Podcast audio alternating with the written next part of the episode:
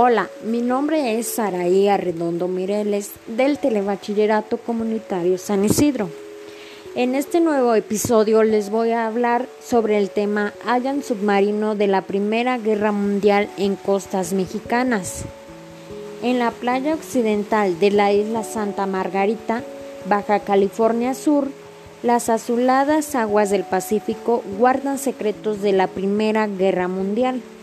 Arqueólogos subacuáticos del Instituto Nacional de Antropología Histórica hallaron a 15 metros de profundidad el único submarino histórico hallado hasta el momento en aguas nacionales.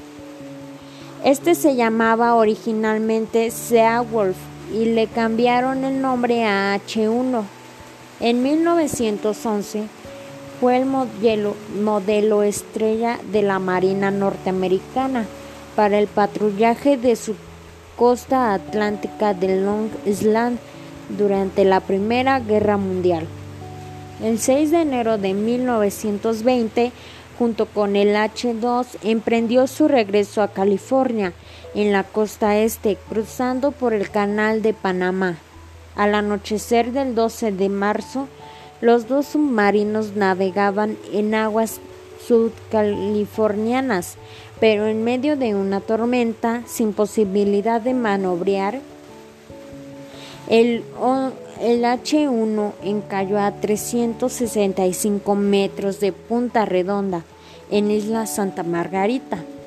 El comandante James ordenó a la tripulación abandonar la embarcación y nadar hacia la playa 4 Cuatro de los 25 tripulantes, incluyendo al comandante, fueron vencidos por el mar. A 400 metros de distancia, en medio de la oscuridad, el H-2 logró cambiar curso. Sin embargo, su posición impidió ayudar al H-1.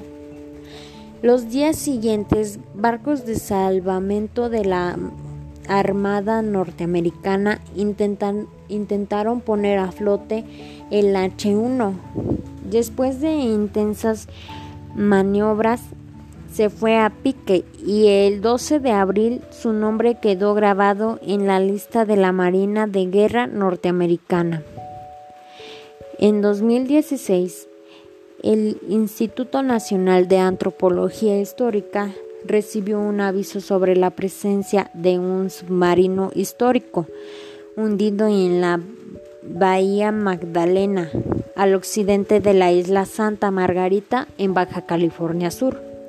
Ahora, el H1 forma parte del gran rompecabezas histórico de la navegación en el Pacífico mexicano. Esto es todo por hoy. Muchas gracias por su atención.